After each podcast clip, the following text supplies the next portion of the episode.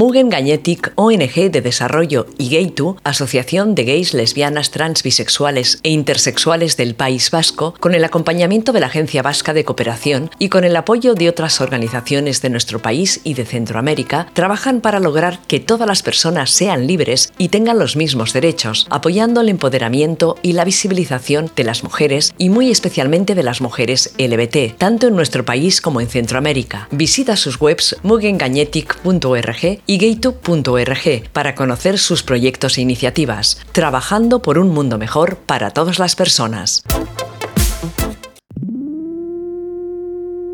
Buenos días, buenas tardes, buenas noches. Aquí estamos otra vez en Ilustrate Ilustrales, vuestro podcast favorito de autoras y cómics LBT y también de proyectos feministas, no nos olvidamos de ellos. Y nada, pues ya sabéis que como siempre me acompaño con estupendas y maravillosas mujeres y esta vez no va a ser una excepción. Es verdad que la última vez tuve dos, esta vez tengo una, pero bueno, compensamos con su, con su conversación, su calidad y, ya veréis que nos lo vamos a pasar muy bien. Nada, pues tenemos aquí a Mal, ¿no? Sí, mal, mal dobles, mal. Bueno, como yo lo iba a decir mal, te he dejado a ti que lo dijeras. Porque... bueno, Mal es una de las componentes del podcast Fangirl. ¿Sabes qué pasa además? Que yo cuando, cuando era pequeña y estudiaba inglés en el cole, tuve clases particulares de inglés y era incapaz de pronunciar girl. Y estuvimos con la fonética del girl, que vamos, no O sea, que claro, me pones G, R, R, R y yo digo, no sé, pero bueno. Era para que quedase bien escrito. Luego ya decirlo. bueno, de todas maneras, el nombre sí que tiene su historia, ¿no? Porque mm, viene del movimiento Riot Girl, el mismo final este que no sé pronunciar yo, que es un movimiento eh, cultural, político, social de más o menos los años 90, ¿no? Que surgió en Estados Unidos y que es un movimiento que intenta eh, aunar lo que es la cultura y que lo hagamos nosotras, ¿no? Un poco así. Cuéntalo tú mejor que yo, que seguro que sabes más explicarlo. Pues eh, efectivamente el movimiento Riot Girl es un movimiento que yo calificaría quizá como post-punk, eh, un poco grunge en los años 90 y que estaba enraizada en la idea del do it yourself, del hazlo tú misma. Entonces nosotros cuando hicimos el podcast, eh, mi compañera Rosa y, yo, que somos las dos co-creadoras y co-presentadoras del podcast, em, nos hacía gracia y nos parecía que pegaba con nuestro estilo porque nosotros también queríamos hacer algo pues eh, ligero, algo eh, muy de estar por casa y que fuese mucho en esa dinámica de hazlo tú misma, porque hace seis años ya había menos podcast de cultura pop en general que fuesen pues eso ligeros de dos amigas hablando que fuesen pues eso exclusivamente femeninos y que fuese pues eso decir un poco gamberradas y que básicamente lo que hacemos eh, Rosa y yo. Entonces eh, queríamos que el nombre eh, aunase un poco, pues que iba a ser un poco friki, de ahí el tema fangirls, y, que fuese pues eso, un poco eh, gamberro, un poco hazlo tú mismo, y que no fuese algo eh, muy, muy recto, muy pensado, muy estructurado, sino que fuese un poco, pues eso, si lo hacen los señores, también podemos hacerlo nosotras, ¿no? Y esa era un poco la idea. Y por eso recogimos ese, ese nombre, pues porque es un poco, pues eso, reivindicativo, queríamos ser feministas de estar por casa, por así decirlo, y nada, y lo recogimos porque nos pareció chulo y luego nos dimos cuenta de eso, de lo difícil que era pronunciarlo, de la cantidad de R's, que además eh, en algunas redes sociales tenemos dos, en otras tres, porque bueno, en fin, do it yourself, pero no lo hacemos muy bien, entonces fue todo un poco follón, pero sí, eh, por eso el nombre.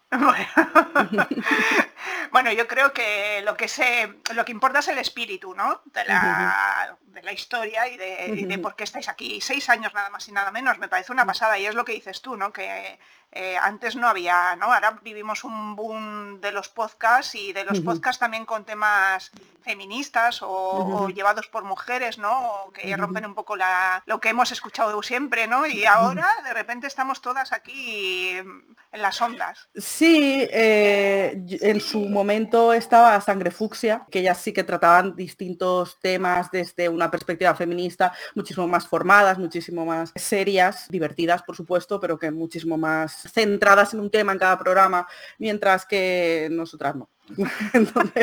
pero sí que es verdad que ahora eh, hay bastantes de cultura pop o de mm, eh, humor y sí que pues, ha habido un boom con los podcasts y desde luego al haber un boom pues eh, también hay muchas más mujeres que a mí me parece estupendo porque además han descubierto que las mujeres somos graciosas, cosa que ya sabíamos, pero parece ser que lo han descubierto y han dicho, ostras, vamos a hacerles podcast a todas estas señoras. Y yo, pues obviamente a favor, porque a mí me hace mucha gracia. Sí, sí, sí.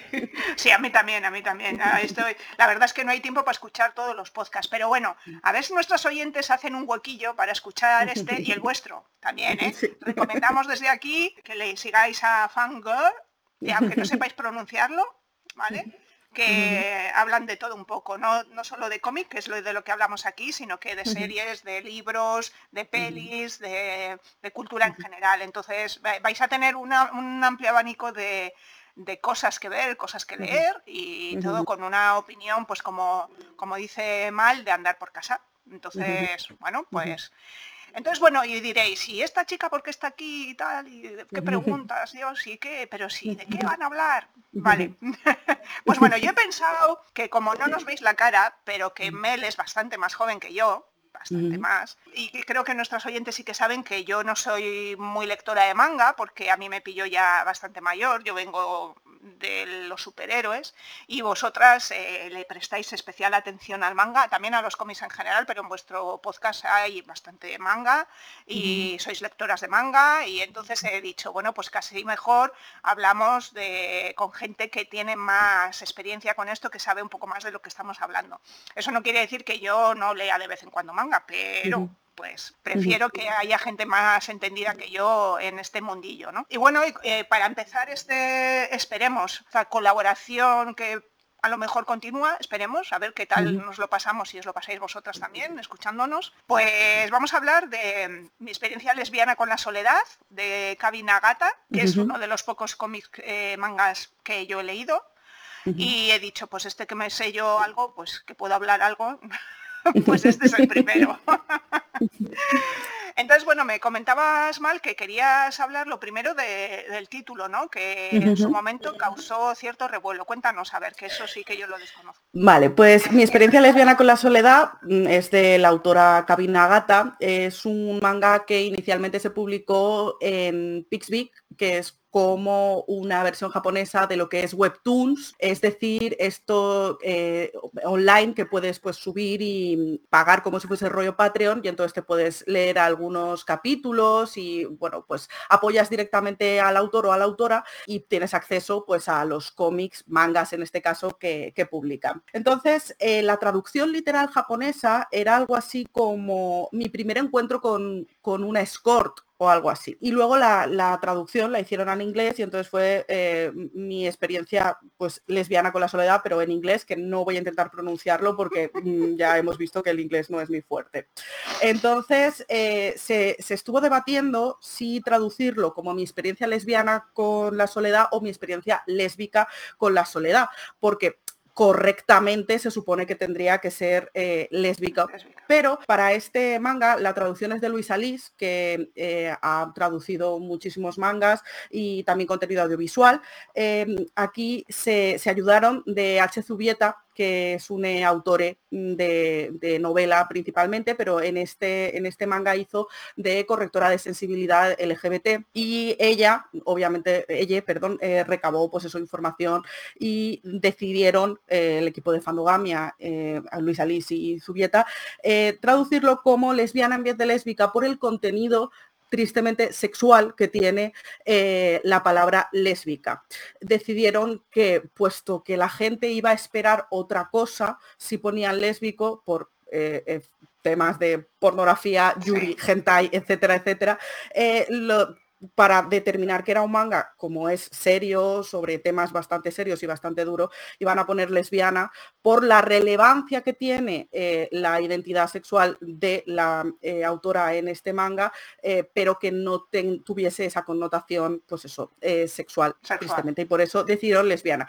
Claro que la gente en Twitter, como es, se enfadó, que eso estaba mal traducido, que esa palabra no era la correcta, que no sé qué, que no sé cuánto, entonces hubo, pues eso, reacciones explicando por qué habían decidido poner eh, esta palabra lesbiana en vez de lésbica y todo lo que tenía detrás. Y que para mí creo que era un acierto y mucho respeto por la obra de la autora. Así que me parece que está muy bien eh, saberlo porque es un manga en el que sí que se ha intentado, pues eso, un respeto por el contenido que es duro, mm, por eh, la identidad de la autora, por tener una corrección de sensibilidad y, nada, que desde el título esto está presente y que está guay. Pues me, parece estupendo porque además sí que me lo había, yo me lo había preguntado, o sea, porque es una, pues una frase un poco rara, ¿no? Mi experiencia lesbiana con la soledad, no, pues eso, sería mi experiencia lésbica. Y pero bueno, tiene todo su sentido, ¿no? Porque ya sabemos que si buscamos, es más, eh, si os digo la verdad, en mi trabajo, eh, si pongo lesbiana en el buscador, me sale, no puedes buscar nada. No. Claro, ¿por qué? Pues porque se entiende que estás buscando páginas sexuales. Pues sí, pues tristemente pasa, pasa eso. Entonces, eh, aquí, para, dejarlo claro, pues eh, lo cambiaron. Y nada, siguiendo con, el tema, eh, es, un, es un manga que puede clasificarse dentro del el Josei, a ver, yo critico mucho las categorizaciones. antes de que sigas, porque nuestras oyentes yo no sé si saben lo que es José. Yo, claro. Por eso digo que lo explico, ¿no? Cuéntalo. Vale, eh, pues que yo no estoy muy a favor de las clasificaciones del manga porque suelen separar por sexos, eh, en plan eh, si es para chicas o si es para chicos, pero bueno, puesto que son identificadores y se utilizan, pues los explicamos. Josei es manga dirigido a mujeres adultas. Y luego está em, el sojo o el soyo, que es el manga dirigido a mujeres jóvenes o adolescentes. Y dentro del de, manga soyo suelen diferenciarse entre el yuri, que es romance entre mujeres, y luego eh, el BL o el boys love, em, que es eh, entre, entre chicos, ¿vale? Entonces, normalmente... me, voy a hacer un esquema. Vale. ya veo también a nuestras oyentes, espera, espera, que voy a repetir esto porque lo pongo otra vez. de, todas, de todas formas, o sea, eh, son simplemente, pues eso, etiquetas. Eh, las importantes son, Yuri es el manga lésbico, que es romance entre mujeres, por así decirlo, y, luego está el Soyo y el Josei. Básicamente el Soyo, pues es como adolescentes, ¿vale? Y Josei, pues para adultas. Este como tiene pues eso, contenido desde el propio título lesbiana o lésbico, puedes pensar, pues es un yuri. Y es de, no, no es un yuri, porque un yuri es normalmente un romance ligero entre pues dos mujeres en este caso. Fandogamia, por ejemplo, ahora ha sacado alguno, luego tenemos por aquí de Arechi Editorial, My, Rose Garden, eso sí que son yuris porque al final son relaciones románticas que pueden estar más dirigidas a un público más adulto o a un público más joven, pero normalmente pues eso es un romance de lo que tratan. Eso sería yuri. Mientras que este manga eh, no es un yuri porque no es un romance, es un drama que te cagas. Entonces es lo que llamaríamos un josei porque es un manga adulto. Lo que pasa es que está dentro de la categoría de josei y ahí entramos en la problemática de las categorías porque se supone que está dirigido a mujeres y es de, bueno, es un manga que sí cuenta una experiencia muy determinada, pero que puede leer todo el mundo en realidad, o sea, no, no tiene... Y el problema de que sea categorizado muchas veces como Josei y no como Shonen o no como... Se me ha olvidado cuál es la categoría de los señores,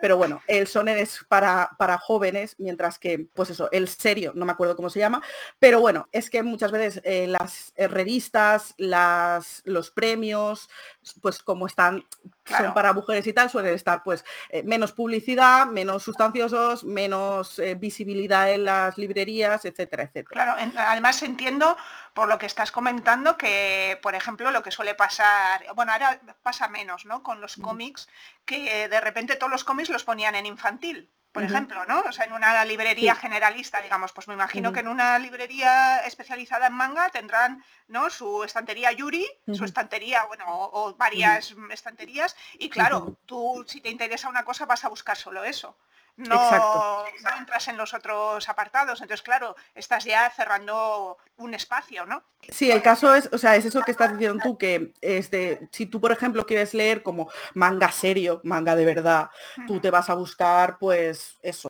autores serios como eh, que no, Taneguchi y tal, te vas a los serios, y claro, piensas, no, es que esto, o sea, que todo el José son como cosas más de romance, más para mujeres, más como novela romántica, ¿sabes? Que punto uno, no tiene por qué ser mala en absoluto, menos seria, y punto dos, es que eh, este, por ejemplo, manga que está dirigido, sí, a un público femenino adulto, es que no tiene nada de ligero. Entonces, esa clasificación, pues eso, a nivel de mm, visibilidad, de renombre, de tal, pues puede ser un poco, pues eso, dañina y además que perpetúa estereotipos al Claro, claro. Mm, con respecto a lo que estamos comentando de, no, o sea, la clasificación viene a cuento de lo que trata el manga. Y bueno, vamos a ello porque claro, este manga tiene eh, tela marinera, tela marinera desde mi punto de vista, ¿no? Porque primero me, sorprende que un manga, eh, como has dicho tú, ¿no? Que en realidad es un drama, es un drama que además tiene mucho contenido, digamos, o sea, no es algo que tú digas me lo voy a pasar bien. Más bien, no. Eh, entonces ya me, empieza a, llamar la atención que ya tuviera tanto éxito en, la plataforma esta que has comentado, que no me acuerdo cómo se llama ahora mismo, Eh, primero que tuviera tanto éxito, porque a raíz de ese éxito es cuando le propusieron publicarlo en papel, ¿no? Y claro, dices, joder, pero si es que está tratando unos temas muy fuertes, que claro, nuestros oyentes estarán pensando, ¿y de qué trata? Venga, te dejo que lo cuentes tú.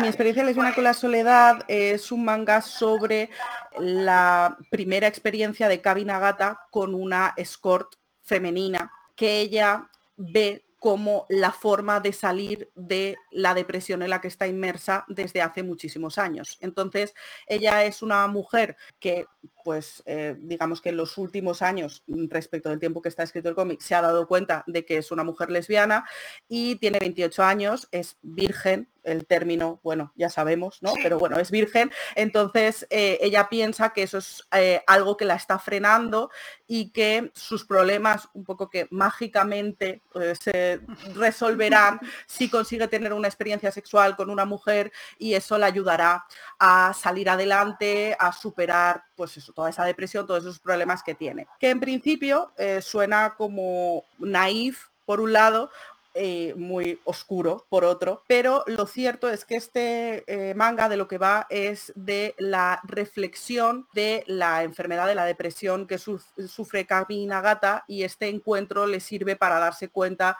eh, o sea, para contarnos por un lado el proceso de cómo ha llegado ella a esa situación y por otro lado para explicar cuáles son sus situación, sus razonamientos, su mejoría dentro de lo que cabe a raíz de la la autorrealización de su identidad sexual y también a raíz de pues enfrentarse a esa experiencia que ella pensaba que no iba a poder llevar a cabo y de eh, lo que supone para ella, lo que no supone y un poco pues las consecuencias de, eso, de contratar un escort y de enfrentarse un poco pues de esta forma pues a su sexualidad, a sus problemas, más que problemas de su sexualidad, que también lo son, eh, sino de, su relacionarse con la gente. Sí, de su vida en general. De su vida. Eso es. Em, en, esta, en esto que comentas, eh, yo sí veo eh, después de leerlo, ¿no? Que, más que, es verdad que cuenta todas sus experiencias, pero también es un, es un manga ensayo, es decir, es muy autorreflexivo. Eh, en realidad, eh, también me sorprende a mí porque sí que es verdad que estoy acostumbrada, antes has nombrado a Taniguchi, yo es lo que más he leído, claro, sí que estoy acostumbrada a que en los mangas pasen pocas cosas, ¿no? Digamos, sea muy contemplativo, pero aquí es que ni tan siquiera es contemplativo, es que es totalmente autorreflexivo. Eh, todo el rato se está preguntando cosas y está proponiendo, propio, a ella misma se propone cosas o, mm, ¿no? o soluciones o nuevas preguntas. Entonces es, es, es, una lectura, para ser un manga, una lectura densa, que vuelvo a repetir, que no sé muy bien cómo tuvo tanto éxito. Es que resulta que tenemos una juventud con mucha depresión. Yo creo que sí, efectivamente. Eh, es un manga que es muy autorreflexivo y creo que ese justamente es el motivo de su éxito, porque se hace unas preguntas y se somete ella misma a el foco de un autoanálisis que em, normalmente el resto, eh, puesto que estamos inmersos en una vida frenética, eh, no somos capaces de parar y reflexionar sobre nosotras mismas, sobre lo que nos ocurre, sobre por qué hacemos ciertas cosas, sobre ciertas cosas que, nos pasan.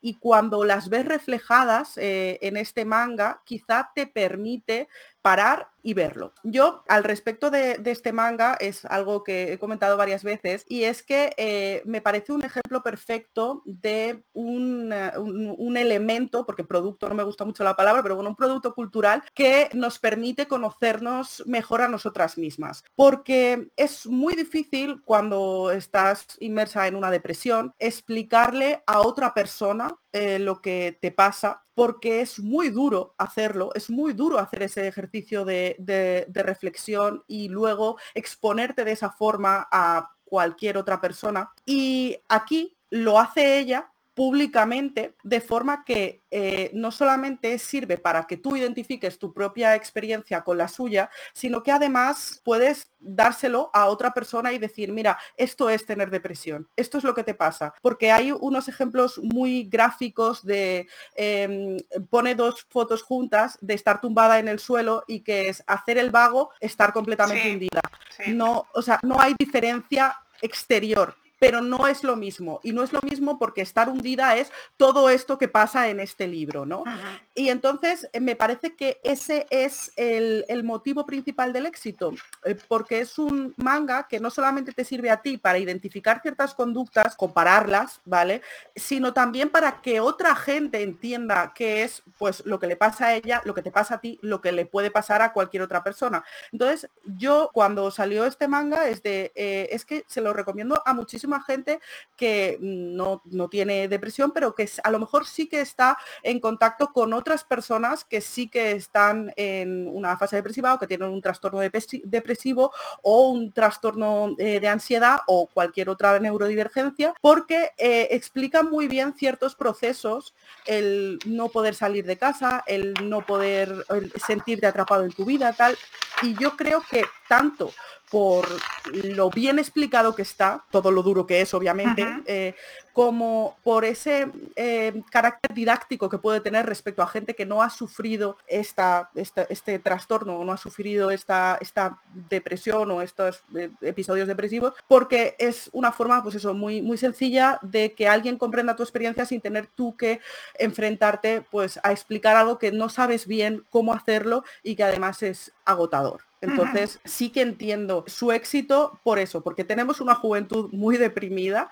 Eh, tener depresión es algo muy duro y muy difícil de hacer entender a otra persona. Sobre todo, pues muchas veces eh, tus padres, tu familia, tu, sabes, tus amigos que no han estado en esta situación, es casi imposible hacérselo entender, pero a través de este manga que es tan pormenorizado, tan desmenuzado, cada cosa que le pasa, muy reflexivo, eh, que plantea muchas preguntas y pocas respuestas, porque al final el problema muchas veces es ese, que no hay una solución mágica, no hay una respuesta mágica de, y así se te cura la depresión, ¿no? Es eh, muy útil para comprender eso, la, situación de, pues de, estar deprimida y de tener una depresión y de estar en un hoyo. Así que pues sí que yo desde mi punto de vista sí que entiendo mucho su éxito por eso. Sí, yo, bueno, como ya sabes, soy un poco virgen también en el tema manga, pues me sorprende. Pero bueno, eh, hablando de lo que de lo que estabas diciendo, de lo de la juventud, eh, también veo eh, una de las cosas que me ha llamado la atención en el manga es que es un, manga muy anclado en la actualidad, ¿no? Y eso que ya han pasado unos años, porque en su momento ella tenía 28, pero ya, ya es más mayor, evidentemente. Pero sí que eso, por ejemplo, una de las cosas que me ha, que me ha llamado la atención es el, hecho de buscar información en las redes sociales, ¿no? En Twitter principalmente es donde parece que ella se, encuentra mejor buscando información sobre lo que le pasa, ¿no? Y entonces, yo no sé, me, ha resultado muy curioso ver cómo esa, esa manera de no voy al médico, es que voy, veo las redes sociales, ¿no? O sea, leo las redes sociales. ¿Tú crees que en, la juventud se hace eso? O sea, antes que decir cualquier cosa, vamos a mirar a internet. Bueno, yo también lo hago, ahora que lo dices, pero bueno, te dejo, te dejo que, tu opinión. A ver, yo creo que, que, sí, que desde luego lo primero que haces, que es lo único que no tienes que hacer cuando te encuentras algo mal, es buscarlo en Google, entonces es algo terrible, pero sí que creo que las redes sociales tienen mucho peso eh, en, la búsqueda de, mm, pues eso, de neurodivergencias con, carácter general, porque son eh, trastornos o enfermedades o mm, mm, pues, neurodivergencias, ¿no? Que, no, que no se suele hablar de ellas, que no se suele tratar y eh, en Twitter o en cualquier otra red social quizá con una mayor distancia o con un cierto anonimato es más fácil exponer eh, las vivencias, los síntomas sin que pues eso, te, te, juzguen tanto o sin que te sientas tan expuesto. Y yo creo que Twitter en realidad eh, por un lado sí que eh, sirve para, darte cuenta de ciertas cosas. O sea, yo ahora mismo en mi, yo, soy bastante activa en Twitter, ¿no? Y entonces yo en mi TL he visto a, varias eh, mujeres que están rondando los 30 años que han sido ahora diagnosticadas con TDA a los 30 años. Y, es de, ha sido gracias a ver que a otras amigas suyas las han diagnosticado, que ciertas cosas que, les pasaban o que eh, ciertas dificultades que tenían en el día a día eh, eran síntomas de un TDA no diagnosticado y entonces han ido al médico y lo han, se lo han diagnosticado. Igual que, pues eso, con temas de, de depresión lo mismo. Hay esto de simplemente aguanta, si ves otras vivencias y si ves a otra gente que te dice, no, no, es que no tienes que vivir así, esto tiene solución, ve al médico eh, o ve a terapia, tal, es, es, es un apoyo. Y sí que es verdad que me parece que tienen esa parte positiva de ayudarte a darte cuenta de que hay ciertas cosas que te pasan que pueden ser indicadores de una neurodivergencia. Entonces, me parece muy bien y me parece muy explicativo esto de ella coge y sí, lo mira en Twitter y tal y cual. El problema del Twitter, la segunda parte, es que pienses, ¿para qué voy a hacer terapia? ¿Para qué voy a buscar solución si yo ya tengo Twitter que me han dicho aquí lo que tengo que hacer y ya está? No, no. También tengo que decir que es de hay mucha gente que, claro, no se puede permitir ir a terapia porque es carísimo y eh, los medios son muy pocos, que además, pues, eh, si formas parte del contenido, del uh, contenido, del colectivo LGBT, eh, muchos psicólogos ni comprenden tu situación, ni quieren comprenderla, ni te ayudan en absoluto. ¿Vale? Entonces es de, ¿es Twitter la solución? No, pero a veces es lo único que hay, ¿sabes? A veces es lo mejor que hay. Entonces está bien como primer paso, pero... Claro. Lo que pasa es que aquí en el manga sí que creo que, o por lo menos no nos muestra otras partes, ¿no? Que no lo sé. En este manga sí que me parece, no, no, no, es, que nombre muchas veces Twitter, pero sí que se ve que ella, su fuente de información es únicamente eh, las redes sociales o internet, vamos, ¿no? O sea, porque en ningún momento ella va al médico. No, pero es que yo creo que aquí también eh, eh, hay que entender que es Japón y creo que el sistema sanitario es un poco como en Estados Unidos, es decir, terrorífico, en el que tienes que pagar por todo. Entonces, eh, si tienes cualquier tipo de, problema médico, como yo que sé, mm, nada, que te rompes un brazo y tienes que pagar un pastizal, pues ir al psicólogo ya es que ni, ni, se, ni se plantea. De todas formas, tiene, aparte de mi experiencia lesbiana con la sociedad, diarios de intercambio conmigo misma, y creo que ahí ya sí que cuenta que estuvo visitando a una terapeuta, es decir, que sí que buscó ayuda. Entonces, aunque creo que ir al psicólogo es algo que puede que, en España no voy a decir que esté normalizado porque, mm, bueno, va quien puede, como puede, y sí que es algo por lo que se está luchando, pero aún así, nuevamente la terapia es muy cara, no la proporcionan, excepto en casos extraordinarios por la seguridad social, eh, la mayoría de gente no se lo puede permitir. Em, en Japón creo que es todavía hay que avanzar mucho más a ese respecto y que la sociedad es generalmente más cerrada, menos eh, tendente a compartir sus sentimientos y mucho más aislado, viven mucho más aislados. Entonces, supongo que estará todavía peor y todavía peor visto, por así decirlo, ir al psicólogo, tendrá mucho más estigma. Entonces sí que es verdad que yo creo que ella aquí hace un ejercicio que está muy bien, ¿sabes? De autorreflexión, pero es de autorreflexión a menos, ve al médico qué es lo que tienes que hacer. Desde aquí, desde aquí decimos, hijas, si podéis, por favor. Está muy bien que leáis el, manga, este manga, está muy bien que nos escuchéis en el podcast, está fenomenal, está fenomenal que os informéis en las redes, está fenomenal, todo fenomenal, pero por favor, si tenéis algún problema, por lo menos id al médico de cabecera. Exacto. Y, desde allí ya, bueno, ya vamos tomando decisiones, ¿no? Digo yo, vamos. Sí, sí. Eh, sí, que es verdad que, es eso, que eh, ves este manga, que es mi experiencia de con la soledad, luego los cuadernos de intercambio conmigo misma y luego de acabé hecha un trapo por huir de la realidad y dices, es que, o sea, ahí has, descarrilado, has descarrilado completamente, tendrías que haber puesto, tendrías que haber buscado ayuda Mm, de alguna forma. Sí, sí, estoy de acuerdo. Pero bueno, hablando de lo que comentabas de la sociedad japonesa, una de las cosas que, bueno, aquí eh, quiero comentar algo que creo que sí que, que ya lo hemos comentado un poco, pero no nos tenemos que olvidar que eso, que este cómic salió primero en Japón. Y entonces es una sociedad que ya lo has comentado tú, una sociedad mucho más cerrada que la nuestra con respecto a todo, eh, son demasiado, desde mi punto de vista, demasiado correctos, no, no son capaces de expresar sus sentimientos, son mucho más, ¿no? Bueno, ya sabemos lo de la, cabeza, el saludo con la cabeza, eh, no, no, se tocan, bueno, ese tipo de cosas. Entonces, sí que creo que, que una de las razones de su éxito fue, aquí me desnudo hasta la muerte. O sea, ahí, ahí está, ¿no? En, su cómic sacando todos sus trapos sucios, porque, porque claro, hablar en Japón de la depresión y de un tema sexual eso tiene que ser, vamos, no sé, no sé, tú tienes más conocimiento de esto, pero yo así a priori desde la lejanía digo, es que claro, en una sociedad tan cerrada seguramente mucha gente se identificó, pero ella lo ganó por eso, porque dio ese salto al vacío, no sé.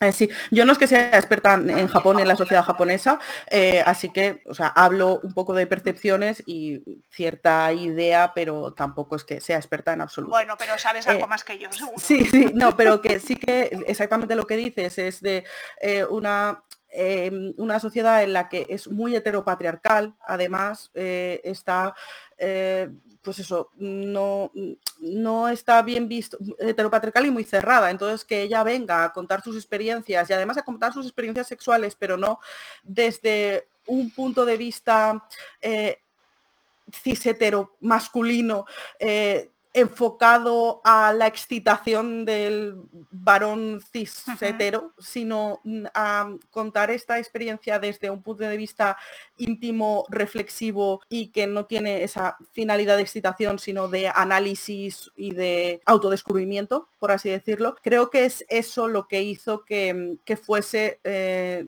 tan visto y tan interesante, porque también se permite, o sea, eso saca todos sus trapos sucios, se permite analizarse a sí misma, se permite eh, romper ciertos tabús y ya no solamente hablo de mm, que sea una mujer lesbiana, sino esos tabús de, es que tuve una experiencia sexual y no fue tan bueno como yo esperaba. Fue, fue, lo estoy ahora eh, a posteriori, lo estoy romantizando, pero esto no es como me lo habían enseñado a mí en la tele, esto no es como me lo habían enseñado a mí en los mangas, en los dojinsis, que son los mangas de contenido sexual explícito. Esto no es como yo lo había visto. Y es de, claro, porque eh, si nos están, en, Japón tenemos por un lado una sociedad como muy cerrada y por otro lado respecto de la sexualidad eh, muy explotada, muy, em, es que no sé cómo explicarlo, allí sí que se permiten los mangas de contenido pedófilo mientras sean con dibujos.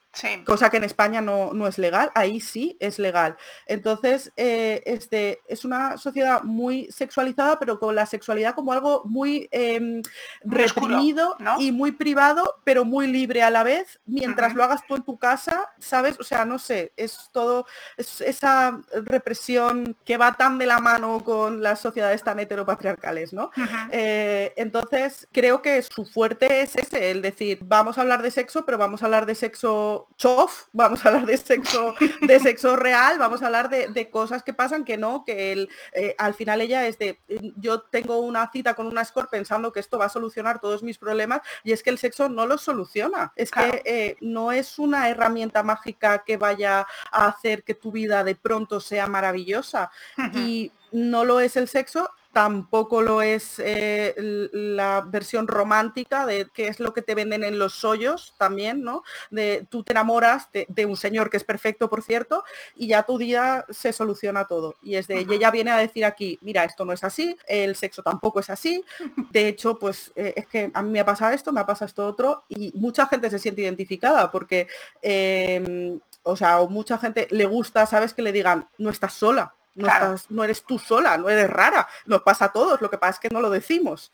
Entonces entiendo que ese es el éxito, el decir las cosas y exponerse cuando nadie más quiere exponerse. Y de hecho, en el propio manga aquí, eh, ella dice que le daba mucho mal rollo que este manga saliese y se hiciese popular y que la gente lo supiese, que qué vergüenza para su familia. Claro. Y es de, ciertamente, porque dice cosas muy duras de, sus padres. La familia, sí, sí, sí. Ahí quería llegar yo, porque es uno de los temas importantes que aparece, aunque bueno, importantes, pero de soslayo, porque los padres aparecen por ahí, ¿no? Pero son un elemento totalmente castrador todo el rato, ¿no? Bueno, no sé, yo sin ser psicóloga le digo a esta mujer, el problema son tus padres. o sea, como los Reyes Magos son tus padres, perdón que no escuche ningún niño, ni niña, ni niñe, pero el problema son tus padres, porque lo poco que saben, lo único que hacen es castrarla, o sea, castrar todas sus, sus, ambiciones, eh, ponerle eh, impedimentos, ¿no? Entonces, eh, sí que me, me resulta curioso que a ver, entiendo que hay padres así, pero no sé si es más normal tal vez en Japón que en nuestra sociedad. Pues aquí estamos otra vez con un pues, tema eh, que se ha repetido mucho y es las expectativas que tienen los padres japoneses respecto de sus hijos, el éxito eh, que les exigen, las expectativas. Eso es esto es un tema bastante recurrente y que em, vemos que tiene un, bueno, yo creo que es muy generalizado en general, o sea, las expectativas que tienen los padres respecto de los hijos, pero especialmente en los países asiáticos es un tema muy recurrente. Tenemos ahora la película de, de Pixar, la de Red, que la ah. chica es, eh, la, niña es chino-canadiense y es, trata un poco de lo mismo, de las expectativas que la madre tiene sobre ella, de la presión que ella siente por las expectativas de su madre, de cómo su madre intenta controlar su vida. Entonces, digamos que este tema de los padres controladores, de los padres que te exigen, de las expectativas que tienen tus padres y la sociedad de ti, eh, es un tema que se trata mucho en, en, pues eso, en toda la cultura asiática con carácter general y desde luego eh, en este manga se pone de manifiesto y creo que ese también es otro de los motivos por los que triunfa tanto, porque al final también ella verbaliza esa presión que siente de sus padres y esa, esa relación tan tóxica que tiene con ellos, no solamente por parte de ellos, que es cierto, sino también eh, ella misma, porque ella tampoco tiene, eh, tiene una dependencia respecto de ellos, generada obviamente por ellos y tal, pero que es al final una relación así de codependencia extraña, y la pone de manifiesto con todo el el tema del respeto a los padres, del respeto a los mayores, que en la sociedad japonesa es muy importante, poder decir o, verbalizar esto de pues mis padres no son perfectos, pues mis padres han generado todos mis problemas, o todos no, pero parte de ellos, parte de ellos, ¿vale? Eh, es, es muy liberador también. O sea, ver que, que, bueno, que a lo mejor tus padres también tienen algo de culpa de cómo estás tú, es parte de su éxito porque está muy mal visto decir y la culpa la tienes tú, ¿sabes?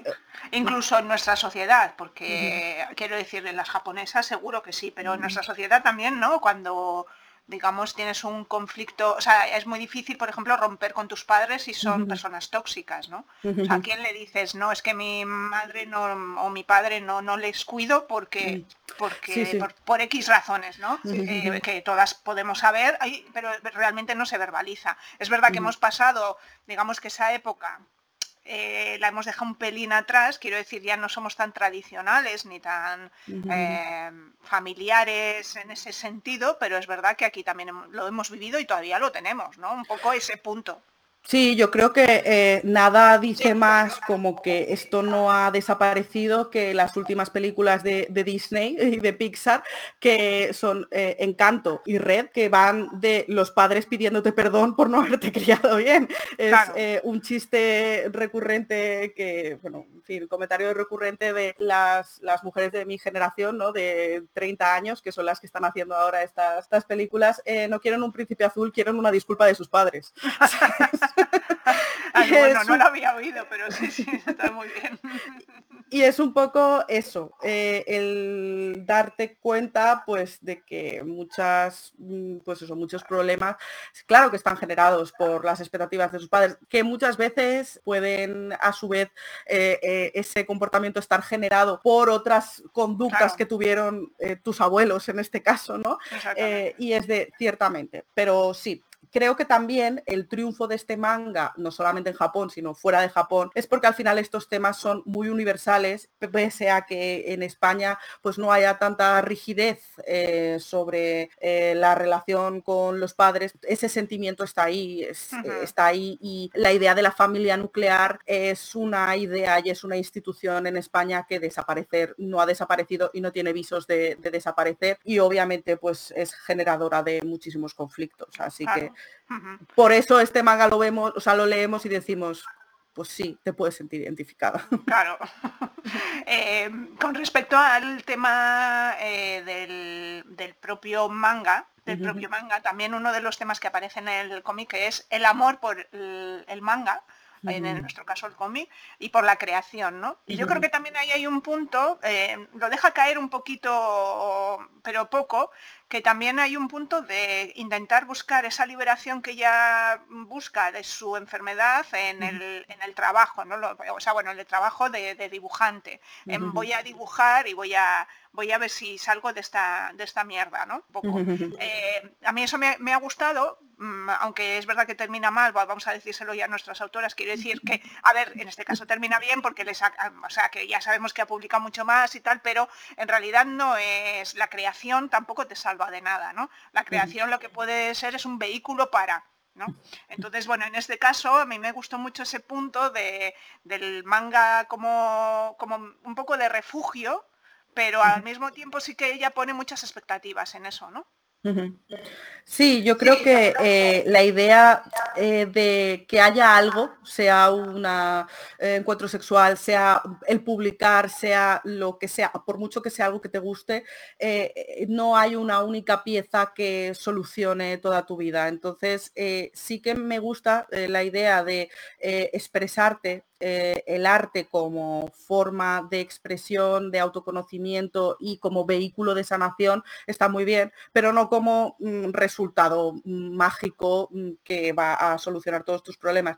Eh, creo recordar que es en, cuadernos de intercambio conmigo misma, que sí que dice algo como que también le creó a la larga, sabes, un poco de presión, el, claro, que tu vida sea tu cómic y además eh, que tu vida y desnudarte, eh, tener que exponerlo al público, a lo mejor en una primera fase está muy bien, pero luego quizá ya no, porque hay que hacer ciertos procesos que son íntimos, individuales y que exponerlos al público quizá no sea la mejor forma, entonces te ves un poco atrapado. Tu arte y tu enfermedad se convierten en lo, mismo. Pues y luego también pienso así, que de lo poco que yo sé del mundo del manga japonés, también la presión de haber publicado y de tener que seguir publicando, porque es verdad que este manga eh, del que estamos hablando es un solo tomo, eh, en principio, pero ella ha seguido publicando y ha seguido publicando sobre ella misma. Eh, y sabemos, por lo bueno, yo sé y se lo contamos a nuestras oyentes, que, en el mundo del manga eh, ha habido muchísimos casos de mangakas que han enfermado por eh, la cantidad de trabajo, porque la presión que tienen para sacar sus obras es, es potente. Entonces yo entiendo que a una mujer como esta, que ya vemos que no, no tiene una, una salud mental estable, yo creo que esto tiene que haber sido también un poco salvaje, ¿no? Sí, o sea, de hecho su último cómic es del fallo hepático que tuvo por, por intentar solucionar todos sus problemas con el alcohol.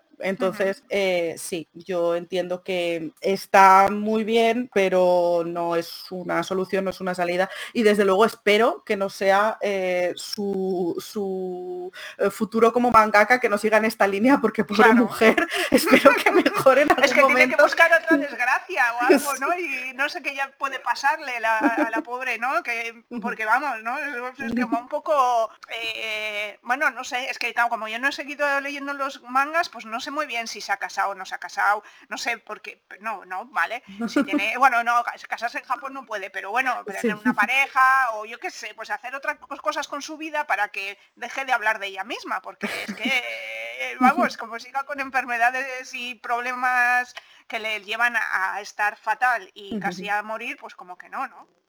Pues en, en diario de intercambio con, conmigo misma, eh, creo que sí que contaba que tuvo una, una relación, eh, pero, pero se acabó porque ella seguía sin estar bien. Es que es, quiero decir, era casi obvio de que esto, o sea, que la chiquita pues no tiene que tiene que depurar muchas cosas antes de poder estar sana y centrada para realmente involucrarse con otra persona. Y, mm, nada los de diario intercambio conmigo misma así que ella se da cuenta de eso de que tampoco puede proyectar su felicidad de forma exclusiva eh, hacia una persona sino que quizá es más sano tener una red de apoyo y buscar apoyo eh, de distintas personas que dices muy bien vas bien, tira por ahí. Pero claro, eh, al final, pues eso, eh, puesto que eh, creo que el, el fallo como lectora de estos, de estos cómics es que son autobiográficos y son personales y entonces no tienen un final satisfactorio, porque los finales satisfactorios son y todo se arregló bien, ¿sabes? Y en este caso no, porque son procesos, son procesos muy largos. ¿Quién puede decir que tenga toda su vida perfecta y estructurada y que todo le vaya genial? Nadie. Entonces ella tampoco lo puede decir, sino que la ves dando pasitos hacia una mejoría, pero luego también hay eh, caídas hacia atrás. Entonces, Claro. estos de diario intercambio conmigo misma, ves un poco esos alantes y atrases y claro, luego te saca el cómic de eh, alcohólica con un fallo hepático y dices, Claro, en fin, madre pues, mía. fatal. No ves, no ves una narrativa hacia el éxito de estas que nos gusta ver en las películas americanas, sino que ves la realidad que es un poco pues horrible. Claro, Así que claro. Pues, de todas maneras, también desde aquí eh, como, decimos, por favor, chicas, enamoraros, pero no penséis que el amor os va a dar la solución a vuestras vidas. Porque no es así, no es así. La fastidias bastante si eso, si tú no te has cuidado antes y no estás bien y empiezas una relación. Entonces, bueno, yo también me lo tengo que aplicar, ¿eh? No digo yo que yo esté libre de culpa, por Sí. favor. No, no, está muy bien que lo cuente otra gente en los cómics y así Claro. no tienes tú que hacer, que exponerte públicamente, pero Exactamente, eh, puedes decir, mira, lee este cómic que te cuenta bien estas cosas y, y aprende de él. Sí. Bueno, pues hablando ya de- del tema del sexo, porque claro, aquí eh, en realidad su lo que lo que hemos comentado, ¿no? Su objetivo en este cómic mm, o lo que ella piensa que le va a resolver un poco la vida es tener un encuentro sexual.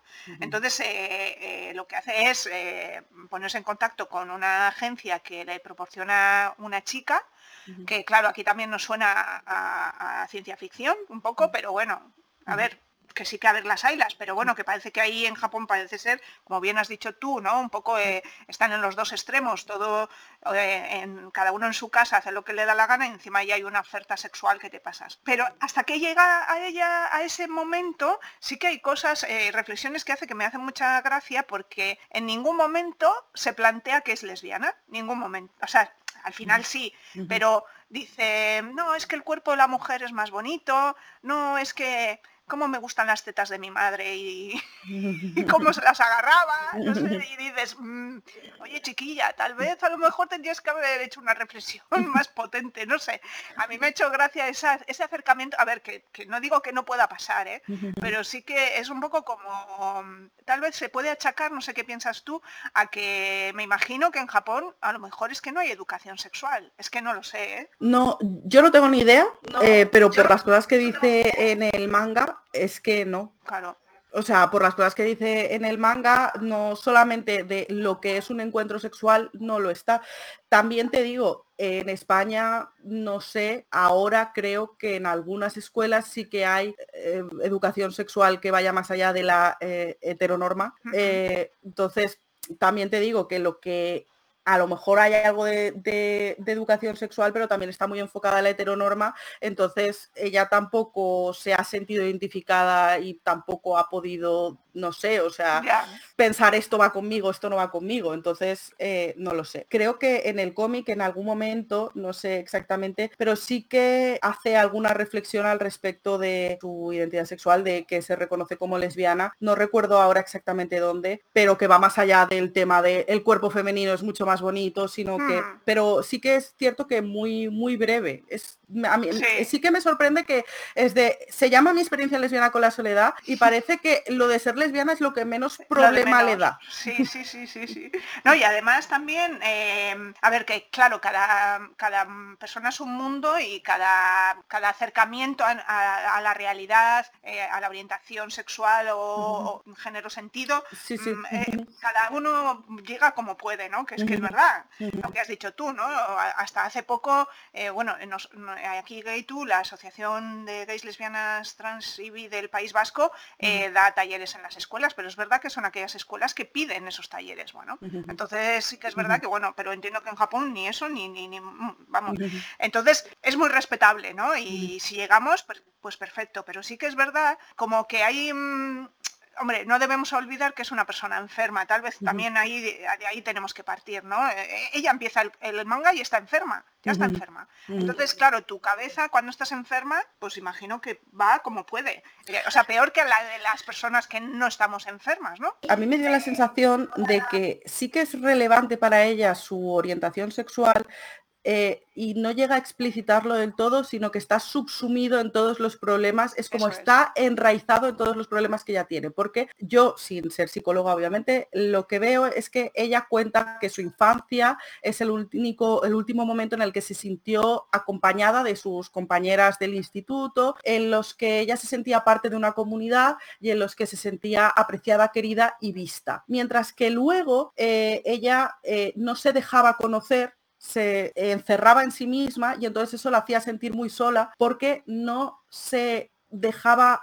ver y no se comunicaba con la gente, entonces la gente tampoco llegaba a conocerla y yo creo que en parte ahí está todo el tema de saber que eres una mujer lesbiana, no puedes decirlo públicamente porque no está bien visto y sabes que a tus padres no les va a parecer bien, que a tus amigas no les va a parecer bien, entonces te ocultas, te retrotraes eh, en ti misma y tienes esa sensación de soledad que no se te va porque aunque te relaciones con gente, esa gente no te conoce tal y como eres, esa gente no te valora ni te quiere por quién eres, sino que te quiere únicamente por esa fachada que tú les estás mostrando. Entonces yo ahí sí que veo que es de, obviamente, eh, Cabina Gata es una persona que tiene una depresión muy severa y que tiene eh, distintos trastornos pero creo que ser mujer lesbiana ha empeorado todas esas cosas, porque todas eh, esas eh, pues, represiones, todas esas ocultarse, toda esa soledad, toda esa fallar a las expectativas de tus padres aún más, porque no vas a poder ser la mujer con siete hijos y un trabajo y un marido estupendo que ellos quieren porque no quieres tener un marido. Todas esas cosas se van sumando y van empeorando la situación que ella tiene. Entonces, a mí el manga me da esa sensación de que obviamente ser lesbiana es algo que está eh, intrínsecamente ligado a su autoidentificación, pero no lo explicita del todo quizá eh, porque es que ella misma se está incluso pues eso autorreprimiendo, pero que creo que sí que tiene mucho que ver con la forma en la que ella se siente, trata eh, de salir al mundo y por eso es de intenta solucionarlo todo eh, teniendo un encuentro con una mujer, teniendo sexo, porque para ella también será un poco como, y soy lesbiana, de verdad. ¿Sabes? Y, ahora lo sé, y ahora lo tengo claro, y esto ha pasado y ahora puedo identificarme como tal y ya no tengo miedo de decir que soy una mujer lesbiana porque además ya de, ya de bien, ¿no? Porque ya he tenido un encuentro con una mujer, no lo soy en una mera idea potencial, ¿sabes? Entonces, sí que es relevante que sea una mujer lesbiana, no es el problema principal. Y creo que mm, leyendo opiniones de, otra gente, sobre todo de mujeres lesbianas y bisexuales eh, sobre este cómic, sí que eh, comparten mucho esa, esa idea, ¿sabes? De esa soledad que te provoca ocultarte a ti misma, mentirte a ti misma muchas veces, eh, decir, pues eso, forzarte, no querer ver las cosas, eh, pues para mí eso fue una de las cosas que son más próximas, ya no solamente a todo el mundo como la, como la depresión, ¿no? Sino para las mujeres del, del colectivo, que eso sí que lo sientes mucho más cercano, que sí que te puedes identificar con ello. A mí me llamó mucho la atención eh, eso, ¿sabes? O sea, esa forma de ocultarse, de esa forma de, de no sentirse parte de ninguna comunidad en la que estaba porque, claro, no era incapaz de revelarse tal cual era. Y por eso también esta idea de publicar el cómic, que es una forma de salvarse, porque al final aquí ella se está mostrando tal cual es y entonces ella entiendo que vea en el arte y en hacer cómics una forma de que la gente la comprenda, de que la gente la entienda exactamente por quién es y que si la quieran, la quieren por quién es, no por la imagen que da de ella. Pues eso, que me gustó mucho este aspecto y me recordó mucho a um, Fun Home de Alison Betchel, que es otra de las grandes autoras de cómic eh, lesbiana. Esa,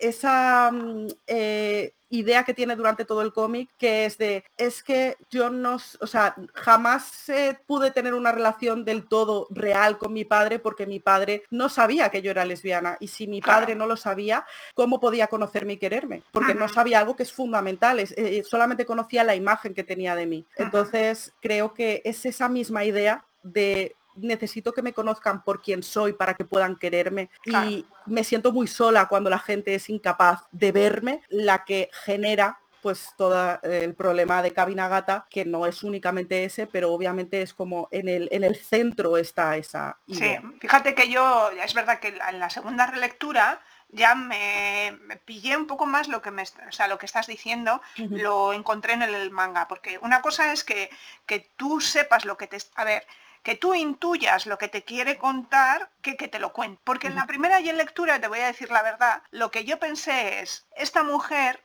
en una sociedad japonesa, que yo me la imagino, porque tampoco la conozco, tan reprimida, entiende que el sexo entre mujeres es menos sexo. Entonces dice, voy a probar con una mujer, esa es la primera impresión que a mí me dio. A mí me, dio la impresión de, voy a probar con una mujer porque, claro, es que lo otro ya, claro, con penetración, no sé, bueno, lo que ya sabemos que se sobreentiende y que seguramente ella habrá, habrá recibido en su poca educación sexual, como hemos comentado. Entonces, en esa primera lectura a mí sí me dio esa impresión de que, a ver, que podía haber llamado a un chico como que podía haber llamado a una chica. O sea, no sé si me explico. Sí. Eh, después de haberlo releído, pues digo, bueno, bueno, no, ya deja caer alguna cosa, pero no creas que tantas. O sea, yo sí pienso, Joder, es que a mí no sé si me, se, me hubiera ocurrido llamar a una chica directamente. No lo sé, o sea, yo sí que vi la lectura directa de, eso, de eh, soy, soy lesbiana, lo sé, lo que pasa es que no quiero decirlo en voz alta, pero no sé, sí que tendría que volver a leerlo desde esa perspectiva. pero... dejo la duda,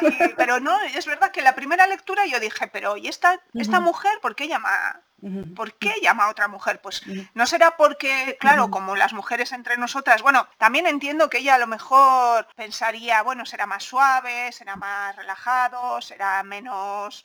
¿no? Todo esto que sí, pero también sí, pero también si estás pensando ya esas cosas, quizá, quizá es porque, o sea, si ya piensas de primeras, es que un señor me da de desagradable, quizá es que, eh, pues, obviamente. Yo no digo desagradable, digo a lo mejor en plan Sí, más... eso es. Sí, no sé, pero bueno, que en fin, eh, nuestras lectoras que lo lean y ellas verán. Yo la primera lectura me dio esa, ese, punto, ¿no? Y luego em, sí quería comentar contigo que con respecto a la... Tengo aquí el, cómic, aunque no lo vean nuestras oyentes, con respecto a lo que es la, estructura del cómic, eh, del manga, también me, me resulta curioso eh, me imagino que será porque se publicó principalmente y al principio en, la, red, ¿no? Eh, los paneles son prácticamente iguales, utiliza siempre la misma estructura, se salta muy poco esa estructura, incluso menos se salta la estructura hacia, bueno, al final, hacia el final empieza yo creo que a hacer cosas más, al principio son exactamente iguales, ¿no? Páginas de cuatro paneles horizontales, muy poco, y luego un bitono que tampoco, sí que tiene un dibujo muy, como diría yo. Cartoon. ¿No? Sí, muy cartoon y tampoco le mete muchos detalles a los fondos. Los fondos está ahí esta mujer diciendo, bueno, no voy a dibujar muchos fondos, ¿no? No sé, mm, como soy una un poco desconocedor del tema manga, pues me resulta curioso que esa, por ejemplo, mira, bueno, la, entre la página 30 y la página 31 no hay prácticamente, bueno, no hay fondo. No, no, no, no, hay... Y tan siquiera, no, bueno, es verdad que como no es un manga de acción, no nos importa muy bien en qué sitio está, ¿no? Pero no sé, a mí este, esta monotonía, entre comillas, entre lo que yo entiendo que es un manga, me llama la atención. Es eh, un, es un manga que es muy sencillo. Eh, además, a ver, voy a decir esto, luego me voy a sentir muy mal conmigo misma, ¿vale?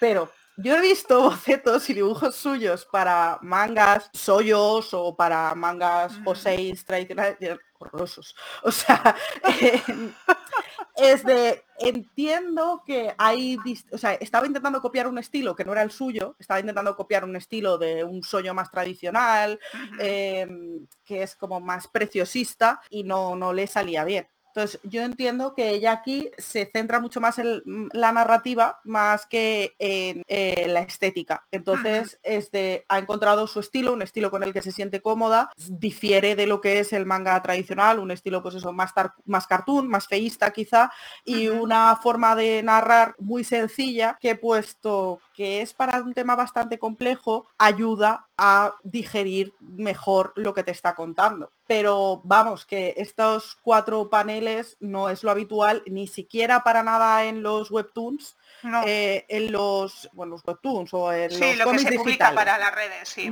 No es lo habitual, porque además no sé, o sea, sí que suelen haber un poquito más de mezcla de paneles y sí que hay mucho panel horizontal, pero no suele seguirse de manera tan estricta, sino que tiene mucho panel vertical, se juega un poco con vertical a un lado, al otro y aquí no. Y por otro lado, eh, lo de la falta de fondos sí que es habitual, eh, porque el ritmo es a destajo. En los mangas eh, se suele hacer mucho de introducir los fondos prácticamente con Photoshop, por así decirlo.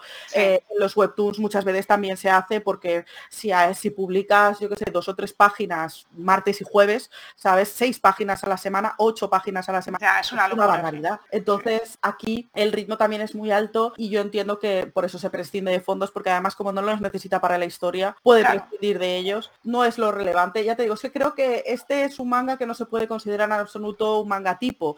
Es un ensayo que resulta que está contado en manga, pero es un ensayo autorreflexivo que no tiene un dibujo de alguien que sea una persona especialmente diestra en el arte de dibujar, sino en el arte de transmitir, que son pues dos cosas distintas y ha utilizado pues como vehículo el manga, pero no es un manga al uso. O sea, de hecho, si alguien me pide que le recomiendo un manga porque le interesa, yo qué sé, adentrarse en, eh, pues eso, en el soy, en el, en el yo sé y en tal, desde luego no le recomendaría este, se lo recomendaría a mucha otra gente o por muchos otros motivos, pero no como una lectura ligera de manga. No Además, lo que es curioso, eh, bueno, como, como ya hemos dicho, sí que es verdad que como es un poco más ensayo, pero me resulta curioso que no utilice la, narrativa y la estética del manga para los momentos de, horror que tiene, bueno, de horror, de cuando está fatal, que, siendo el manga un medio tan expresivo y que, pues eso, lo que has comentado tú, por ejemplo, los paneles verticales o, las estructuras de viñetas eh, diferentes para, expresar cosas que, en eso está basando, se basa el cómic y el manga, ¿no? Eh, utilizamos todos los recursos y ella pasa de todo eso y dice, bueno, yo aquí cuento mi rollo y bueno, espero que me sigan, no sé, a ver, que estoy de acuerdo contigo que es una lectura que estupenda, ¿no? Pero, pero sí que me, le, echo en falta, o hecho en falta, a lo mejor, bueno, sería otra obra, ¿no? Pero sí que eh, que tuviera un poco más esa, esa, experimentación, ¿no? Ese juego de, pues que cuando ella tiene todas las revelaciones o cuando, no sé, bueno, es más. Sí, no, sí, lo que te digo es eso, que me parece que es una persona que tenía algo que contar, pero que técnicamente no destaca. Si es lo que te, digo, he visto otros bocetos, he visto otras cosas suyas de mangas como más tradicionales y el nivel no era bueno. O sea, no era, no era nivel ni siquiera, o sea, porque creo que en algún momento cuenta eso, que intenta entrar en una revista pero no lo consigue y tal y cual. Y es que viendo el nivel eh, y sabiendo que hay distintos niveles para publicar en Japón y distintos estilos y eh, distintos renombre de distintas revistas, etcétera, etcétera, es que yo los veía y es de, a ver, esto es duro, ¿eh? Esto es duro, no, Bueno, ya vamos a ir terminando porque llevamos una hora y diez, aunque... Me enrollo mucho, perdón. No, no, no, muy bien. Yo creo que a nuestros oyentes les habrá encantado escucharte. Sí que, bueno, ya hemos hablado de las siguientes, o sea, digamos, este es un tomo único, pero ella ha seguido publicando eh, sus propias experiencias. Yo no, las, no los he leído. Eh, no sé si van a ser un poco repetitivos y como ya nos has contado un poco de qué van, bueno, pues con nuestros oyentes eh, Decida. bueno, opinen o lean o hagan lo que quieran, ¿no? Pero sí que es verdad que, creo que puede ser un poco que después, si esta mujer sale de su, depresión, ¿de qué va a hacer un manga?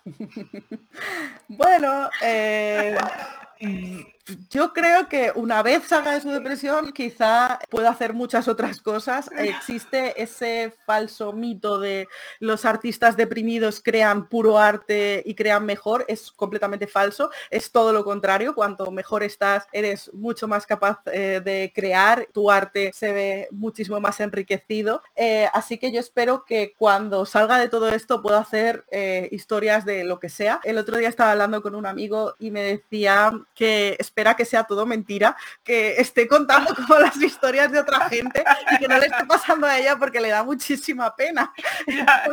Este, yo espero que lo esté contando, pero que, sea, que sea ficción. ¿Sabes? Que ella esté bien en su casa, estupenda, y que sea todo ficción. Haciéndose rica vendiendo los mangas y ya está, ¿no? Pero bueno, en fin, sí que es verdad que lo, que hemos comentado a lo largo del programa, que al final está retratando sus propias vivencias y que eso tiene muchos problemas, porque es de, si tu carrera es de escribir los mangas depresivos, eh, si dejas de estar deprimida, desde luego vas a tener que, pues eso, buscar otra cosa. Pero bueno, creo que eh, es una persona que es muy dada pues, a su autorreflexión y a contar cosas, pues oye, puede trabajar en biografías o en... Que, otros les le cuenten sus problemas y ella, ella los pone perfectamente, ningún problema. Exacto, pero espero que la pobre ya deje, o sea, se mejore de verdad. De verdad, sí. bueno, de todas maneras, eh, aunque hemos hablado, o sea, sí a priori parece que el manga es como vaya, me voy a leer yo esto ahora, hombre, bueno, a ver, elegid el momento, chicas. O sea, no, en un momento un poco de debilucho no leáis este manga, ¿vale? Pero aún y todo lo recomendamos. Entonces, le, dejo a Mal que recomiende, o sea, una, frase final de por qué hay que leer este manga. Muy difícil, muy difícil. ¿Por qué, ¿Por qué leerlo? Porque no todos son experiencias positivas en la vida y las experiencias de otros nos pueden ayudar a afrontar nuestros propios problemas con mayores eh, armas o instrumentos para superarlas. Vale, eh, muy bien, no voy a decir nada más. Esto. Sí, voy a avisar a nuestras oyentes que si esperan escenas de sexo en el cómic, que no lo compren. no. Definitivamente. Pues nada, yo creo que le hemos hecho un repaso bastante completito, ¿no? yo creo que sí, no hay mucho más. No hay mucho más que contar, aunque seguramente podemos hablar de muchas más cosas. Pero bueno, no, hay, eh, si hubiéramos hecho un análisis más profundo, nuestras oyentes se hubieran ido ya mucho antes, nos hubieran dejado. Entonces, bueno, pues nada, muchas gracias Mal por estar aquí en Ilustrate Ilustrales. Espero que esto se vuelva a repetir y hablemos de otras, otras obras, de otros mangas o de lo que se os ocurra hablar, que también estaría bien. Y nada, nuestras oyentes ya sabéis, eh, cada 15 días tenéis este programa en línea. Eh, y nada, seguidnos en las redes, seguid a Fangirl, seguid el podcast, buscadlo, que me imagino que están todas las plataformas, como todos los podcasts, ¿no? En Evox y Spotify estamos. En Evox es fácil de encontrar y escuchadlas, que vais a descubrir muchísimas cosas. Y nada, eh, no sé si os he dicho que Ilustrate Ilustrales lo podéis encontrar, eh, escuchar en inauturradio.com, además también está en Spotify en Evox, eh, ebooks y no sé, nunca sé cómo se pronuncian estas cosas, bueno, no importa. Y luego, em, que también tiene su propio Instagram, Ilustrate Ilustrales, en el que vamos poniendo las imágenes de los cómics de los que hablamos y de las autoras que, que comentamos. Y nada, seguidnos, porque ahí veréis, claro, en un podcast que hablemos de cómic, pues es un poco así, entonces ahí pondremos imágenes. Y nada, pues nada más, yo creo. Eh, muchas gracias por estar con nosotras, Mal. Espero que nos volvamos a escuchar y a vernos. Y nada, nuestros oyentes, hasta el próximo programa. Hasta luego. Mugen Gañetic, ONG de Desarrollo y Gaytu, Asociación de Gays, Lesbianas, Trans, Bisexuales e Intersexuales del País Vasco, con el acompañamiento de la Agencia Vasca de Cooperación y con el apoyo de otras organizaciones de nuestro país y de Centroamérica, trabajan para lograr que todas las personas sean libres y tengan los mismos derechos, apoyando el empoderamiento y la visibilización de las mujeres y muy especialmente de las mujeres LBT, tanto en nuestro país como en Centroamérica. Visita sus webs mugengañetic.org y gaytube.org para conocer sus proyectos e iniciativas, trabajando por un mundo mejor para todas las personas.